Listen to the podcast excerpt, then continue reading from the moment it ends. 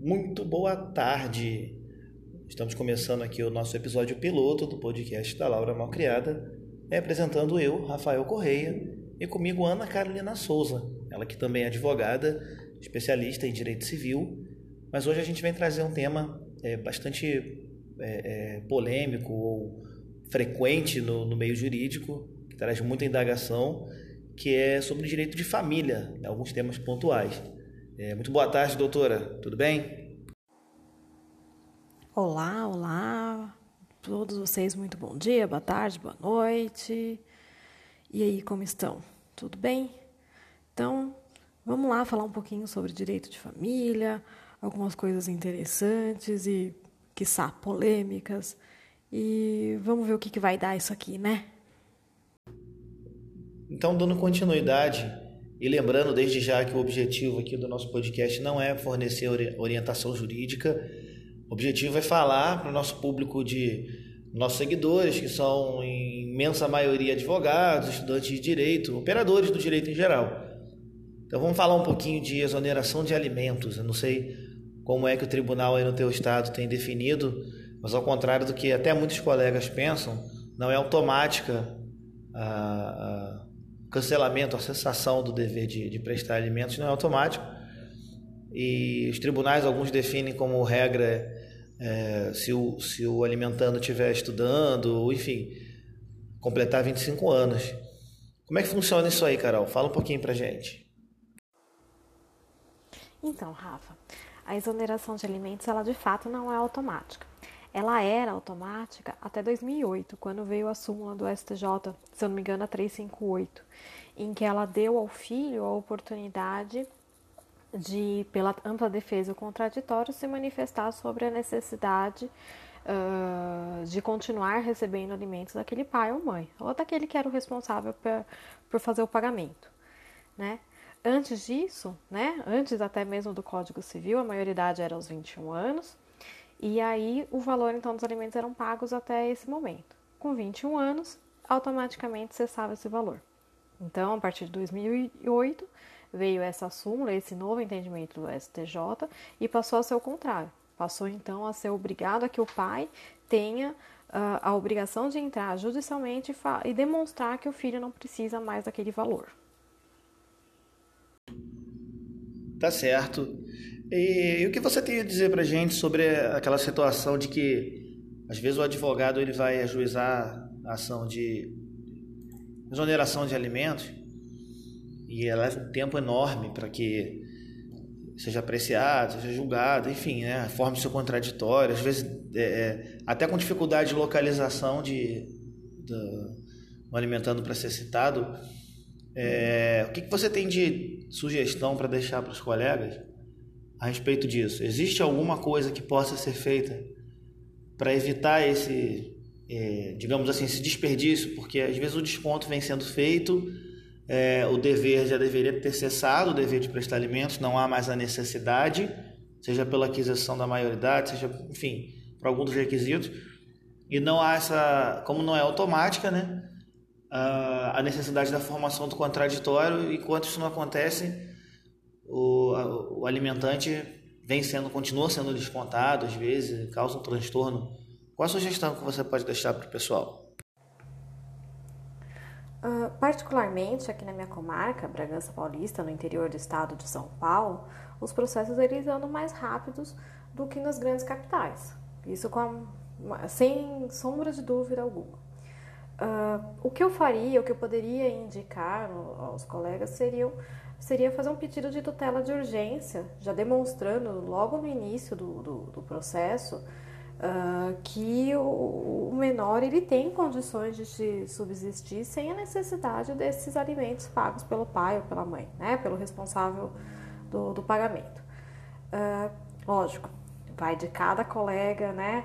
Cada um vai ter o seu entendimento, vai ter gente que não vai concordar comigo, vai ter gente que vai ter outras formas de, de, de fazer isso, mas a meu ver, eu, pelo menos eu, como advogada, pediria uma tutela de urgência já demonstrando, com todos os documentos necessários e as testemunhas, que aquela, aquele maior agora não precisa mais do, dos alimentos do pai.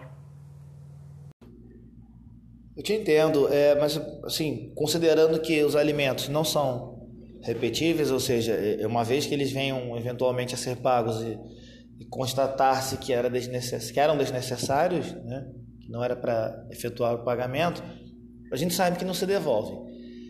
E o que, que tu acha com relação à tutela de urgência em casos em que não se tem essa prova mínima? Porque ponderando esses interesses, claro que no exemplo que você deu, vamos supor que existe uma prova inequívoca é, e pré-constituída de que o alimentado ele já de repente passou num concurso público, casou, enfim, uma coisa mais palpável, mais robusta, tudo bem.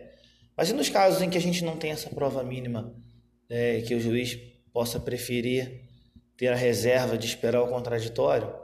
Ponderando esses interesses, você acha que um, que um pedido do título cautelar para que o depósito seja feito em juízo e aí adiante com a decisão final, constatando-se quem deve receber, faz o levantamento. Você não acha que seria menos gravoso, digamos assim? Então, Rafa, eu particularmente não costumo pedir uh, tutela antecipada ou liminar, tutela de urgência ou, ou evidência quando eu não tenho uh, essa documentação. Eu prefiro deixar correr pro, e, e aceitar o contraditório ampla defesa. É, isso porque a maioria das decisões que eu já vi nesse sentido, elas não são, não concedem mesmo essa liminar. É lógico que já pedi, uh, as duas que eu pedi uh, não foram concedidas, ainda que eu tivesse já feito um depósito em juízo. Uh, acabou que tivemos que tentar levantar esse depósito de juízo, porque o cliente não tinha como pagar, uh, deixar aquilo depositado e pagar uma nova parcela. E com medo de, uma, de um cumprimento de sentença, uma execução de alimentos, ele uh, optou por continuar pagando. Então, assim, mas eu acredito que seja plausível, tanto que eu já pedi, infelizmente ainda não consegui. Entendi. É, é, é uma, é uma questão complicada porque a solução que eu, que eu propus, assim, em título de dúvida, é, é meramente processual, mas a gente às vezes esquece que o magistrado acaba dando ao CPC a interpretação própria dele, né? Às vezes um tanto distanciada da realidade. Mas enfim, é, a gente não fala mais uma situação dessa em menor de idade, já está falando de, de um maior de idade, ou seja, não haveria prejuízo nem ponderação sobre aquele princípio do melhor interesse do menor. Mas aí às vezes acaba que o advogado não leva a briga adiante, o cliente não quer, como você disse, né? Acaba não tendo nem recursos. É. Muita coisa se perde juridicamente falando por falta de disposição do cliente em levar adiante. Pois é, eu falo da disposição do cliente é, principalmente em relação às custas judiciais. Né? Eu tenho esse, essa visão. São altas, né? Uh, por muitas vezes elas impedem a, o acesso à justiça, né? Uh, por mais que tenhamos a, a, justiça gratuita, né? A possibilidade do pedido de justiça gratuita, Aí voltamos à questão que você falou que cada juiz tem dá uma interpretação. Alguns aceitam simplesmente uma mera declaração de necessidade, de hipossuficiência. Outros querem que se comprovem, com o perdão da palavra, até a cor da, da calçola que a pessoa usa. É, e por essas situações é que às vezes se torna uh, uh, improvável, até mesmo impossível que se discuta, né, que se tome todas as medidas adequadas. Às vezes o cliente simplesmente ele quer finalizar aquilo e, e quer ter um resultado. E eu entendo que a advocacia busca isso, né? O melhor resultado para o seu cliente. Pois é, Carol, é essa questão do, do cliente às vezes não querer ou não poder levar adiante, né? acaba sendo um complicador, somado ao fato de que a gente na advocacia, infelizmente, não pode dar certeza de nada. Então, a gente fica também é, é, sem muita opção. Mas é isso. Para a gente encerrar aqui, considerando algumas experiências práticas aqui que, que eu já tive, mas aproveitando melhor o seu conhecimento, qual é a dica que você dá aí para o colega que tem um cliente que pretende ajuizar uma exoneração, mas ainda não não tenha o filho está próximo de, de completar 18, você acha que é válido, é, no caso em que é cabível é, a exoneração aos 18 anos, que o filho não está estudando, que já trabalha, e você acha cabível ingressar com, faltando poucos meses ou esperar ele completar os 18? Por que, que eu falo isso? Por uma questão de praticidade.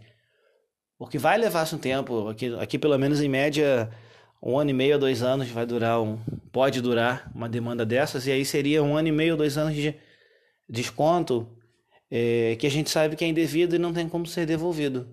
Você recomendaria? Então, é, aqui né, em Bragança não demora tudo isso para o recebimento da ação, né, nem para. É lógico, a gente não pode falar vai demorar X tempo porque a gente sabe que isso não depende de nós, né? O advogado depende, ele entra com a petição inicial. E, e depois disso já não depende mais do, do advogado para continuar essa ação. O que eu indicaria é o seguinte: espera um pouco uh, aproveita este tempo até a, a, o adolescente né, completar a maioridade, completar os 18 anos, e reúna o máximo de provas possíveis. É, eu entendo que a partir do momento que você tem essa oportunidade, que você já sabe, né? Então, faltando, vamos supor, dois meses para completar 18 anos, você já sabe que aquela pessoa não está mais estudando, você já sabe que ela não tem intenção de voltar a estudar, ou em alguns casos você sabe que ela já uh, constituiu uma, uma união estável e tudo mais, que ela de fato não necessita daquela, daquele valor que está sendo pago a título de alimentos pelo pai ou pela mãe, né?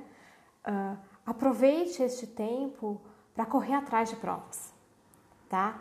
E eu não estou falando isso só para facilidade do advogado, é a facilidade que, ao analisar todas essas provas já na petição inicial, a chance de um processo demorar menos tempo, a chance de conseguir uma liminar para que uh, pare-se de pagar até ficar definitivamente comprovado que aquela pessoa não tem mais necessidade dos alimentos, né? até a, a decisão final, é, vai ser muito melhor para o cliente, vai ser muito melhor para o advogado. Então, é, eu entendo o seguinte, que a partir do momento que você, se você optar por entrar com a ação antes de completar os 18 anos, ou pelo menos os juízes que eu tenho conhecimento aqui uh, da região, eles não aceitariam a ação. Iam falar, não, não tem como exonerar, não tem, não tem, aguarde-se a maioridade, tá? Então, eu, particularmente, uh, esperaria usaria esse tempo para angariar o maior número de provas possíveis de que aquela pessoa não, de fato não necessita mais dos alimentos. E aí sim, a partir do, do, de se completar a maioridade, entraria com todas essas provas e poderia até muitas vezes respirar um pouco aliviado de que com certeza daria certo. Perfeito, Carol, perfeito. Fica a dica para os colegas que estão começando agora, que têm dúvidas, para aqueles que não estão acostumados a atuar na área, enfim, para quem quer pegar um pouquinho de experiência, um pouquinho de conhecimento. É um tema que comporta até mais perguntas, de repente até outros episódios. Enfim, o direito de família realmente ele é bem complexo. Muita gente banaliza, acha que é simples e não é dessa forma, né? Não é assim que o advogado tem que trabalhar. Enfim, a gente vai encerrando por aqui. Gente agradece a vocês que que tem apoiado, que tem é, acompanhado e seguido a página da Laura Malcriada lá no Instagram e lá no Facebook.